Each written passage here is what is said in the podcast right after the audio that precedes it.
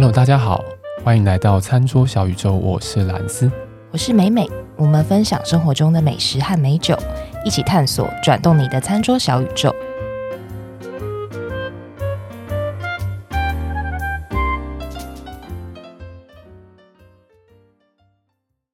如果有些时候，比如说，哎，如果你刚刚跟对方不认识嘛，问说，哎，啊你你现在住哪里？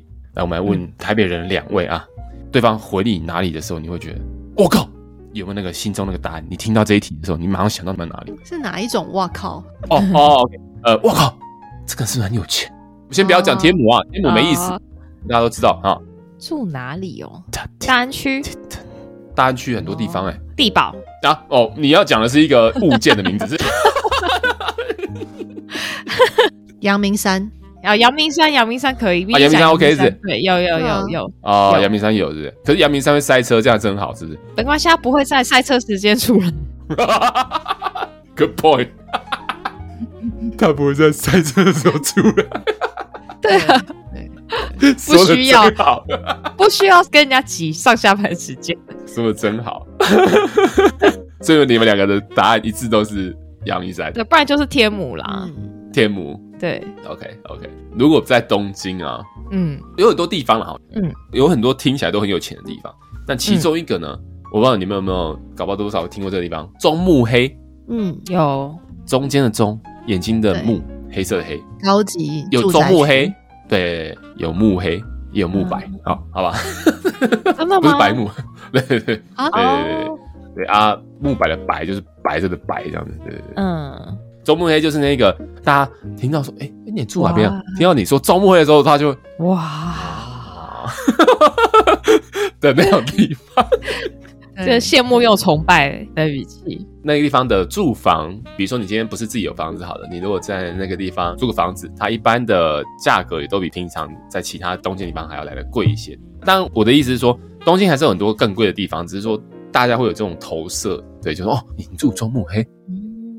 如果赏樱很常来东京的时候，大家很常听到一个地方就是目黑川。哦，有有有，对对对，它的景象就是一条河嘛，然后旁边那个樱花，两边都是樱花。树，嗯，满开的时候就整个这样垂下来，嗯，整条很美这样子。目黑川就也在中目黑，每次就是樱花季的时候，不管是外国人或本地人都是，就会变成是一个赏樱的热门的景点，嗯，附近就开始有一些摊贩。对，然后路已经很小条了，摊贩该给你住下去，然后每个人在排队，那边就变成一个灾难。对，但是很美还是很美，只是说，哎，就刚好就是中目黑这个地方蛮有特色，你有很多高级的住宅区，或者说那个地方的生活环境不错，嗯，但是房价就比较高，嗯，樱花季的时候，有些时候如果你经过目黑川的话，就会比较美拥挤，嗯，讲这个原因是因为应该大家都听得出来，我今天要讲的一间日本餐厅就在这个地方。哦，他在中目黑车站出来走路大概 maybe 五到十分钟的一个地方。这间店卖的是河豚，哇哦，河豚听起来也是很高级，高级感。小贵，小贵，嘿，小贵，小贵是多小？小贵就是在美美眼里应该不算贵。哎，对，对，这是什么奇怪标准？那对我来说应该是大贵，大贵。哇，贵了，菜好贵了。对，我今天要讲的这间餐厅是河豚的专卖店。没有记错的话，它最一开始好像是开在关西，应该是开在大阪呐、就因为在大阪很红、很红、很火、很火，哎，就开到了东京来，就在中目黑这个地方扎根。这间店的名字叫做，用中文念还蛮奇怪，叫梦铁炮，做梦的梦，铁是。钢铁的铁啊，炮就是炮兵的炮，好妙！这个就算用日文念也是很奇怪吧？不会啊，有没有铁波应该还好，还是很奇怪吧？对，就就对啊，对啊，对就，对，因为他有说为什么会取这个名字吗？这个事情我是不是因为老板某一天就梦到了一个铁炮？铁炮，这个是一个很好问题，好特别，你有深入理解过？对。但不管怎么样，这间店呢已经开了哇三十几年以上了。嗯，这间店呢专门就是只做河豚。嗯，对，然后它的河豚呢的吃法包含几种类型，一个是河豚的生鱼片，这是当然的；另外一个是河豚的呃就是烧烧呃烤河烤啦，烤就是在烤网上面 突然不会再讲你的中文，你的中文。我刚刚讲说河豚哦，你是不是在日本这，这一段时间下来，你的中文越来越不好了？然后我们又很久没有录音了。呃，听众朋友一起见证。剪片的时候，我默默觉得兰斯的中文好像越来越退步。对，就是压库啦，就是就是烤，就是烤啦，嗯、烤。对对，它会有烤网，然后下面是炭火这样。哎，嗯，这是第二个吃法。第三个吃法就是涮涮锅。所以它又也有锅，对，而且它的汤呢是清澈的那种汤，然后它会放一些骨头，因为河豚毕竟还是看它这样会那么崩给龟这样那样吹，但是它其实中间也是有骨头嘛，所以它就是会把带骨，然后有一些肉放在里面去做，就是小不小不这样子的感觉。它还会把河豚做成一些料理，比如说它会做成河豚的寿司，嗯，或者是做成河豚的卡拉给，就是。炸河豚，炸炸鸡块的那个感觉的河豚，嗯，对，所以这是为什么我想要去吃这间店的原因，因为它把河豚就是做了非常多的种类，你可以品尝到不同的料理方式之下，它河豚带给你的不同的感受。我觉得这件事情是很吸引我的地方，这是为什么我觉得它有点小贵，但是我还是义不容辞就去。哎、欸，真的河豚多吃，不是三吃，它非常多吃。我去的时候是点了一个套餐，所以它就会有一，就是刚刚讲嘛，烤嘛，再煮成锅啦，或是做成其他料理啊，然后一开始生鱼片啊等等的，就会有这些包含在整个套餐里面。这个套餐我印象没记错，应该是八千还是九千块日币吧？嗯，我刚刚讲到，它除了当然会有所谓的呃一般最原味的这种河豚肉之外，它还会有自己他们家做的独门的酱汁，以及它会有单纯只放盐。就是盐味跟酱味的这样子不同的类型，大家听起来可能诶，这好像跟我平常吃烧鸟、吃那烤鸡肉串很像嘛。你如果去吃日式的烤鸡肉串的时候，他问你说，哎，你要咸油还是要打类？嗯，你要酱的还是你要盐味的？盐味。对啊，盐味当然就是比较单纯，然后就是就撒那个盐，然后把那个整个食材味道拉起来。那另外酱味，它就是会去跟它的那种他们每一家店不同的酱油自己去做综合这样子。那这间的烤河豚，它也有不同的吃法，有刚刚讲的这种盐味的啊。酱油的啊，它还会给你一些药味，就是辅料，比如说一些葱或者是蒜头哦，蒜头真的好吃，切成一片一片这样子。总之而言，就是它有非常多不同的类型的吃法，所以这就是这间店非常人气的原因。嗯，这间店还有另外人气的原因，是因为他们家的选酒，他们家的选酒呢是以葡萄酒为中心。哇，好酷哦！当然有其他酒了哈，不是只有葡萄酒，嗯、但是它以葡萄酒为中心，所以这间店呢，它是有葡萄酒的侍酒师的哇。然后它葡萄酒的酒单真的是，它它有有一些定番款，就是有一些一定会出的 regular 的那种产品，但它也有那种啊，这个季节可能有什么酒啊。然后呢，哪一天呢，兴致刚好来，跟我一起吃饭的人问我说，哎、欸，那你今天要点什么酒？因为平常他们都问我要点什么酒，我说今天哦，我们点个橘酒好了。哦，我超喜欢。这个节目上好久没讲到橘酒了。嗯，我真的觉得那一天我真的对我这个选酒太满意了。我等一下再讲给大家听，为什么我觉得这是一个非常好的选择。但 anyway，我们先从这个店呢，我刚刚讲嘛，就是在中目黑，然后它这间店它在地下室。进去了之前，你会看到，哎，店门口怎么一大堆，就是好像那大家如果去那个什么渔港啊，嗯、有些时候会看到那种他们在晒那个什么花枝啊。或晒什么鱼啊嘛？嗯、看，哎、欸，他把那个河豚啊，它的鳍有没有？因为他会处理嘛，他在当店做处理，所以他把他的河豚的鳍全部收集起来，然后在他门口摆了一个像晒网的那种装饰物嘛，把所有河豚的鳍放在上面，这样子就哦，就是一个河豚的专卖店的感觉。我看到那个都是鳍那个照片了，对对对对，对对对，看起来好像什么标本。对，所以我那时候看到的时候就呜，摆的方式有点嗯。对，就是一种给你职权，我就是做河豚专门店这种感觉。但是你就会有一种感觉是说，尤其当如果你进去之前看到这个嘛吼，但你还没有吃东西，但你如果出来再看到它的时候，你就觉得哦，好一致哦，你你懂吗？就是我在这里就是完全享受河豚这件事情，我连最后结束离开的时候，我看到河豚的鳍这样的那种心情上的一致啊，我我不知道有没有办法传达到这种感觉。对，那 anyway 就是就是我那时候是跟呃朋友坐在吧台这样子。内装是非常典雅的日式的这种内装，用餐的环境蛮安静的。接下来来讲我那一天吃到的东西，最一开始是一个汤啦，它就是西物，对，那个西东西的那个西，哦，吸 mono，它是用河豚去弄出来的汤这样子。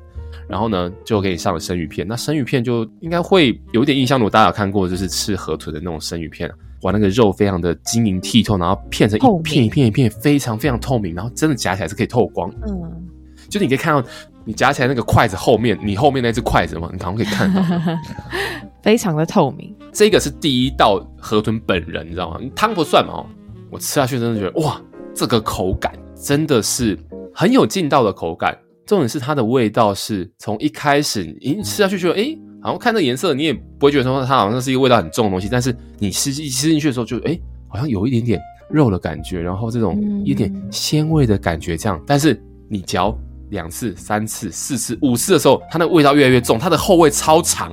哦，我好像还没有吃过河豚诶。对，我不知道这样讲会不会有点，大家会有点抓不太到我的点。但是大家可以去想成是。很像你一开始在吃鸡肉那种比较单纯的味道，嗯、你知道吗？但你吃久了之后，好像变成在吃，这可能有点夸张。但是你吃久，好像变成在吃羊肉哦，这味道越来越浓郁。对，它一个复杂多，而且它是沙西米，它就是生鱼片。嗯，越咬越咬，你会觉得哇，那个味道越来越不同，越来越不同，这样子，它的风味是很有层次的，然后也是丰富的，跟表面上看上去不太一样。因为比如说，好，我们在吃一般生鱼片，好了。白生鱼的，大家平常比较常吃到就是鲷鱼，当然你会吃得到鲷鱼的味道，但是它相对还是比较典雅一点的，嗯，比较淡，对，比较 pure 的这种味道。但这个生鱼片真的，我吃下去的时候，我非常的惊讶，就是我觉得哦，怎么后味这么长，而且这么丰富？哎、欸，好特别哦！美美常吃河豚生鱼片吗？我没有尝，我只吃过几次，然后意思就是。嗯在那个九州的塘户市场，嗯，但是那一次我不知道是因为它切的很薄，它真的是薄到 薄如蝉翼，对，没有到蝉翼，但是可能跟那种纸张差不多，哎，比成纸张厚一点点，哦、所以我吃起来的时候，我觉得。哎，好像比如说我沾酱油或瓦萨比，好像都是酱油跟瓦萨比的味道。我不知道是因为它太薄，嗯、还是说蓝色吃到的生鱼片，我在刚才在想说，会不会它有没有可能经过熟成呢？它的那个整个纹理看起来确实是有一点点比较偏干，所以确实是有可能的。嗯，嗯我们吃熟成肉的时候，它不是有些时候会有一点点带，我不知道它叫叫胶质吗？就是有一点点这种比较粘稠的这种感觉，嗯、就是你碰到它的那个肉本身的时候，你会有点黏。嗯，就它不是一个富有水分的，所以你这样讲，我觉得有可能。我我我当时没有去深究这件事情，就是了，因为我当时第一个我被口感吸引到之后，后面我被味道吸引到，我完全没有想说它到底是怎么处理，你知道吗？我就觉得啊啊啊！然后旁边如果大家后来看图，旁边又有那种就是有加了辣椒的白萝卜泥，嗯，有韭菜。跟有柠檬，然后旁边还有一个酱油，那个酱油本身是非常淡雅的、很清透的这种味道的酱油，然后带了一点点酸。嗯，盘子中间呢还有一些些的，应该是串葱啊，切成丝这样子。我印象最深刻的是拿韭菜加上有加了辣的萝卜泥，跟着生鱼片一起吃。哇，我真的觉得非常好吃，因为你会觉得。有可能是我见识还不够广啊，哈，就是可能就是讲出来被美美笑，对，但是我真的觉得 这一个生鱼片，你加上它可能是一味的那种糖心子，我不知道，反正就是那萝卜泥本身，它就是一个辣，然后加上那种萝卜泥，它带着那个水分的那个甜感，然后再加上韭菜，韭菜那个味道，我觉得我相信听众朋友或者是像你们两个应该很很明显可以知道那个味道，它的完整度完全就是一个圆，就是一个圆形，所有东西都有了。哇，好特别哦！把它整个层次往上拉很多，画龙点睛。对，然后最后的那个萝卜泥给你一个，哎，虽然有一点点带辣，但是就是给你一个收尾。因为我刚刚有提到嘛，它的味道其实很浓、很丰富，嗯、所以它在最后给你一点点收尾的时候，但是它给你一点点辣度。嗯，我觉得哇，wonderful 这样。我当下真的被这道，wonderful，wonderful。对，所以刚刚美美一讲说，哎，搞不好是熟成的。哎，我现在想想，确实有可能，但我不晓得。对，但反正我就是很如实的把我的感觉表达出来就对了。对，后面他就来了一个类似前菜这种鱼皮，他就加了一些感觉是比较偏柚子的 base 的酱汁，加了一些葱，带一点辣的萝卜泥，上面给你撒一堆金箔，然后把它拉拉来吃下去，哇，超级棒，很开胃。因为我刚刚不是说我点了橘酒嘛，你应该有看到那个图。有，我已经看到那个有映照出金黄色的色泽。对 对对，跟金箔互相呼应。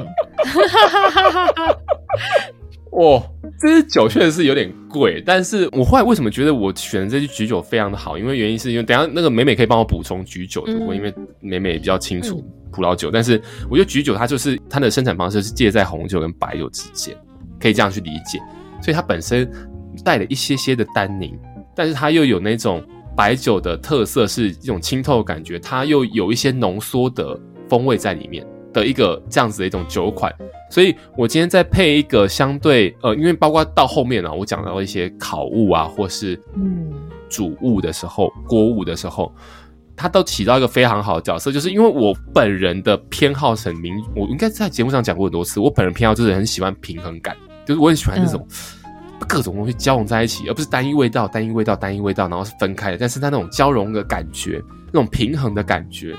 让我觉得这支酒就是真的是把这些菜、这些河豚的菜推升到另外一个等级。随着我越吃越后面，味道越来越重，然后这支酒会把它摆到温度相对高一点的时候，我会觉得它的整个酒意在跟食物的这种对抗上面非常的，就。我觉得我好像在自嗨，wonderful，wonderful，我好像在自嗨。一开始你讲橘酒的时候，我本来还有一点难 get 到，因为我印象中的那个吃河豚就只有那几次吃河豚生鱼片，然后都是我印象中都是非常清淡，嗯，所以我一开始听到橘酒的时候，我就想说，哎，它不会压过去吗？嗯嗯。后来听到你形容说，哎，它还有韭菜，它整个味道是很丰富的，我就可以理解了。因为刚刚兰斯讲说，哎，橘酒，橘就橘色的橘。嗯那其实跟就橘子没什么关系了，还跟一般白葡萄酒的差别是说，白葡萄酒它是在酿造的过程中，它只是取它的果汁而已，所以它不会去摄取到白葡萄的葡萄皮。那橘酒是它除了取它的果汁之外，它会保留葡萄皮、葡萄籽，会做一个叫做浸皮这个动作，浸就是浸渍的浸，嗯，浸皮或泡皮这个动作。所以你在浸泡的过程当中，你就会把这个葡萄皮里面的呃颜色拉出来，对，单宁给拉出来。嗯、所以橘酒它相较于白葡萄酒喝起来，白葡萄酒是没有单宁的，但是橘酒它因为有葡萄皮的关系，你会喝得到单宁。然后红酒的话，它是甚至可能会去压榨它，对，把那个整个葡萄皮的那个你刚刚讲到的单宁的感觉又更释放出来，所以它味道可能会更强。对这个橘酒啊，我后面为什么会觉得配的很好？原因是因为对不起，我我没有这么详细的去了解它的河豚的部位，但我吃完生鱼片之后，我后来进到了烤物的这一块。对，你们如果可以看一下那个图啊，烤物它那个时候有一盘，有没有？它上面有三种烤物，其中一个是盐味，其中一个是酱油，另外一个是原味加上药味，就是加上那些新香料吗？嗯，应该算是干辣椒，然后把它切大蒜吗？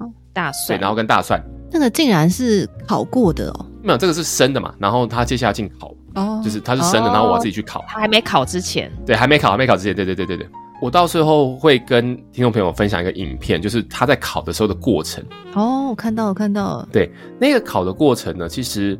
嗯，我不知道可不可以从那个色泽让大家感觉出来，其实它油脂非常丰富。嗯，是自己烤吗？自己烤，自己烤，对，自己烤。这样怎么知道那个熟度要抓多少？哦，他有跟我们讲说你大概抓多久这样子。嗯，服务生有先烤一次给我们看，说，哎，大家就是看到这个样子这样子。我说啊，好好好，那我们就自己弄这样子。我也有一张图是盐味啦，它烤起来的样子，你们可以看到它其实非常的油亮。对，所以它其实不是他看到的本人这种。好像没什么东西，你懂吗？嗯，比如说你今天讲和牛的时候，你会觉得啊，很清楚看到它油花嘛。但因为这个就不是这样，但是它烤起来之后，它那个烤过程，那个不滋不滋不滋的那种感觉，哇哦，它其实是味道蛮浓厚的。所以配上刚刚讲的那个橘酒，我真的觉得哦哦哦，升天，wonderful，重，他之前好嗨，可能会有点喝酒。本来就这些真的很好吃，我其实有点担心在讲这个东西的时候，大家没有会没有对照的感觉，知道？因为河豚毕竟是一个相对比较不常吃到的东西，吃到，嗯，对，我很怕在讲这个东西的时候会变成我应该的自嗨，尤其是炸河豚，嗯、完全不晓得会是什么感觉。哦，现在到炸物了啊，它就是做成像这样炸鸡块，就是我们去，比如说我们去日本，嗯、或者我们在台湾去酒屋会去点那个卡拉 K，，就是唐扬鸡，对对对对对。糖浆鸡的时候它炸起来的样子。那它这个炸法，我感觉比较偏向湿粉的方式去炸，它是里面有含带一点骨头的，它不是整块，你可以直接啃下去。它那个肉质啊，因为可能是有点跟它在是骨头旁边的肉有点关系，所以它其实是还是有点带咬劲的。嗯，它是有那种你可以咬下去，你感觉到你好像切断了什么东西那种咬劲在骨边肉。对，但它又蛮纤细的，它又不像我们一般吃唐扬鸡那种你，你啊，你好像咬到那种。鸡腿肉的那种，嗯，肉纤维，对，而且是很比较纤细的那种感觉，它肉质是不太一样的，嗯、对，嗯，那它炸过嘛，然后它外层的那个粉呢，是你看颜色一定知道它就是有调料过的，所以它其实真的是内含多汁水，外面的呃整个呃皮再给它一个调味上去，哦，真的也是非常好吃，对，很好吃，Wonderful，好想吃哦，好特别哦，好，这个吃完之后。我后面就接到了锅的部分，大家可以看图哦，就是过来给了一盘，它的每一个盘都两人份这样子，就是丢到锅子里面去煮这样，然后它里面就是你看到的基本上的河豚部分都是骨头偏多，再丢那些旁边的蔬菜啊，或者是红萝卜啊、豆腐啊等等的东西，然后进去煮，所以它就是真的是一个很单纯。它那个是粉条吗？它那个是有点类似。就是我们在台湾吃火锅的时候，有些时候有看到类似的东西，宽冬粉。对对对对对，嗯、类似，对对宽冬粉，没错没错。它进到锅子里面之后，煮到最后就会不见这种。嗯，懂我意思吧？对，就不知道跑去哪里了。对对，会会会，它就 夹一夹断掉，越来越短，然后就不见。对对对，对，就是那个东西。煮那锅汤的时候，等于说我刚刚前面有形容嘛，在一开始你在吃生鱼片，到后来进到了烤物的时候，它的味道又比较浓郁一点，嗯，再到进到炸物的时候，它又有一些不同的调味的风味。因为这个锅算是比较相对尾声的地方，比较尾声的时候呢，它开始给你一个比较纯粹，让你去吃到这个肉本身、骨头本身、这个汤本身，给你配点蔬菜啊等等的，让你开始比较把步调放慢。这样，其实我必须说这个锅啊。它的调味非常的少，应该是以它最小的能够做调味去做的。嗯，它的肉的味道就是非常的甜，但它肉很少。我必须说，因为它都是骨头。嗯，所以它主要是煮汤吗？没错，原因是因为后面杂炊。这个是我最期待的部分。好好奇它的汤是什么味道？很甜吗？其实我刚刚有提到，就是说它的汤本身没有做什么调味，所以大家可以想的是，我不知道如果大家自己在家没有做过高汤。做日式高汤的时候，大家会丢昆布嘛？嗯，你先泡它，然后再煮煮煮，煮到它用昆布捞起来，你去喝那个汤，你不要加盐，你就喝那个汤的那种感觉。哦，嗯、就是它是一个紫味的汤，嗯嗯，但因为它这个紫味汤啊，你再去配旁边的肉，它有一个肉又不一样的味道，然后有一个甜感，加上它有红萝卜，红萝卜你去吃的时候，对不起，我知道很多人不喜欢吃红萝卜，但是我蛮喜欢吃红萝卜，我不喜欢吃红萝卜，我也是蛮喜欢的，所以它红萝卜的甜。是一个蔬菜的甜，就是有各种不同的，你很明显可以感觉到他希望你开始去净化你的舌头，嗯，就是用很多食材的原味，让你可以慢慢收尾。对，然后呢，这个锅啊，它的豆腐非常的好吃，因为你也知道，它那个有点 看起来就很好吃，它是有点冻豆腐，所以它会吸那个汤哦。所以那个冬粉后来就是消失，没有吃到。呃，我我。没有啦，他他最后应该是我有点忘记了，化成杂炊的一部分。没有，因为他在做杂炊之前，他会把汤搬走啦。所以我猜他应该里面把它捞起来了。哦、我猜，我猜，好可怜哦，都没有被提到。我觉得它看起来蛮好吃的、啊，但是我必须说，它就是真的是以一个冬粉来讲，它就是一个蛮单纯的味道。你也知道，就我刚刚这样的描述，它其实没有加什么调味。最后的杂炊。他就是把我汤收走，嗯，杂碎出来这样子，然后就问我说：“哎、欸，你们要吃几碗饭？”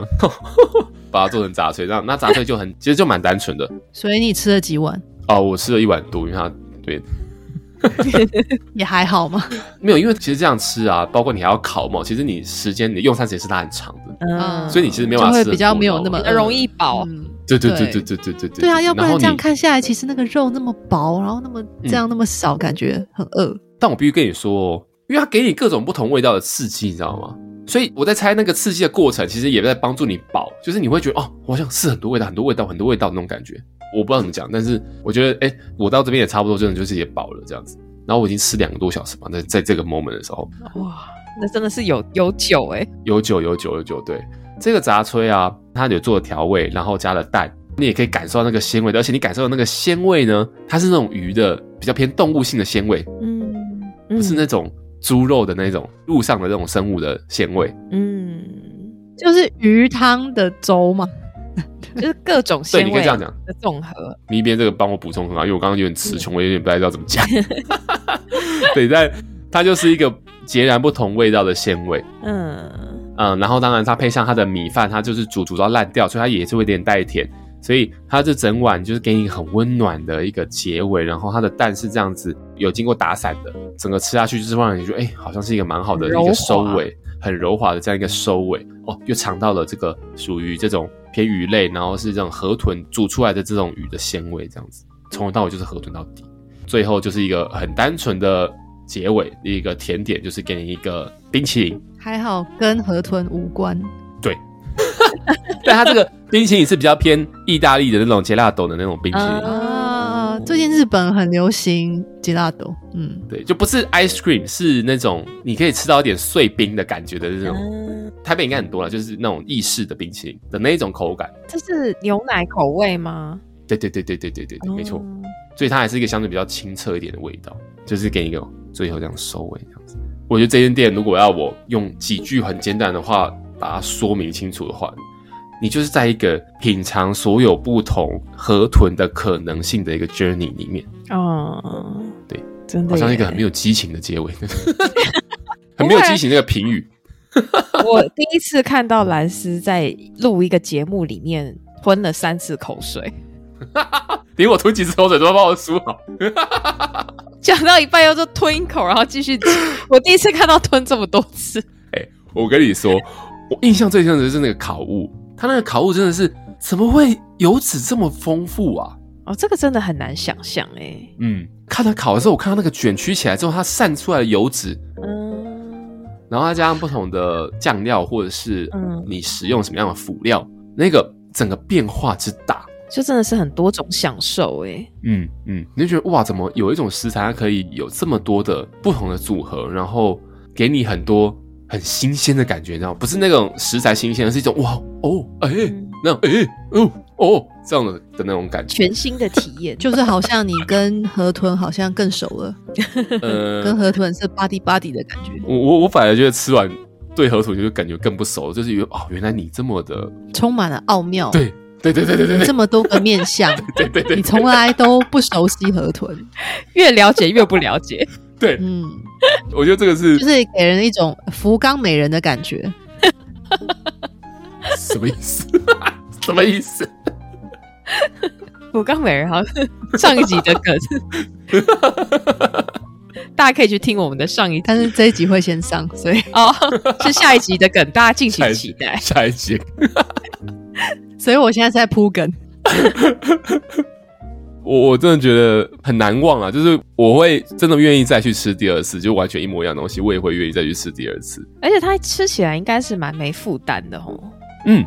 对，就整餐下来，吃起来真的蛮没负担的。对，你会觉得好像不会有那种沉重的感觉。嗯，哎，那这支橘酒你有要特别介绍一下吗？我只知道这支橘酒，我那时候选的时候好像是一个意大利的橘酒，我不知道为什么日本也是这半年吗？或是这可能应该还不到一年，它有一个橘酒的 booming，就是有一个橘酒的，对对对对，我也有发现，嗯。对，意大利的会看到，然后德国的会看到，然后看到土耳其。哇哦！所以大家都开始流行，嗯，餐搭用居酒来搭这样子吗？越来越流行，就是有一种那种啊，如果我红酒、白酒玩完了，然后我接下来可能玩居酒，哦、那可能居酒玩完了，搞不好接下来玩自然酒之类。哦，哦对，讲到自然酒，哎，我不知道你们最近有没有看到，我不知道台湾有没有在社群上面有 buzz，就是 Brutus 不是有一个新的杂志在讲台湾吗？嗯，有啊，我还有发现洞哎、欸，哦，你也发现洞，OK，那个杂志里面就有介绍到。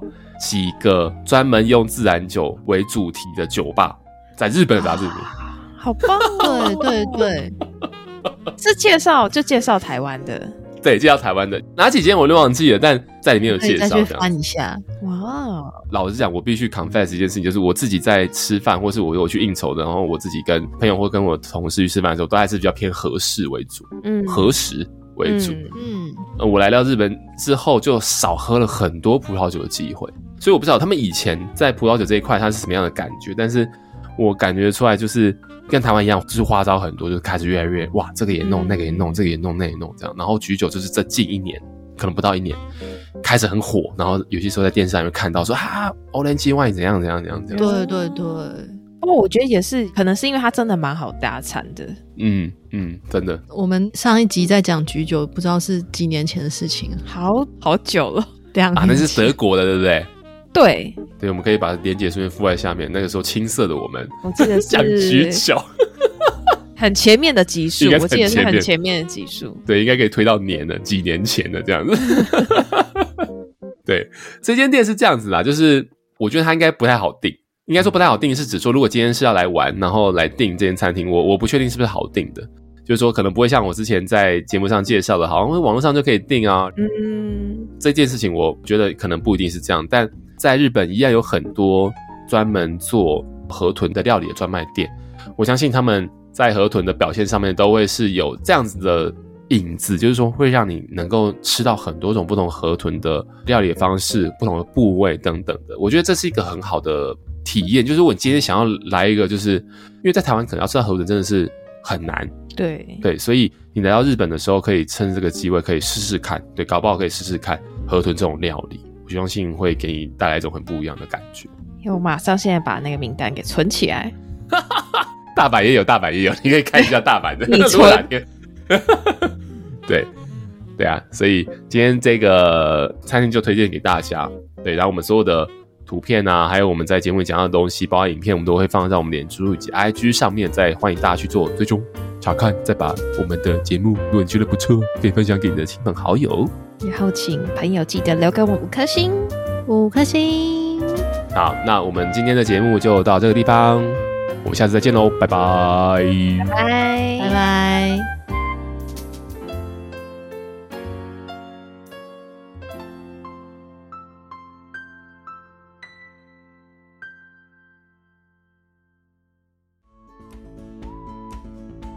好，在节目的最后呢，还是要提醒各位听众：理性饮酒，形象至上。未满十八岁禁止饮酒，酒后不开车，安全有保障。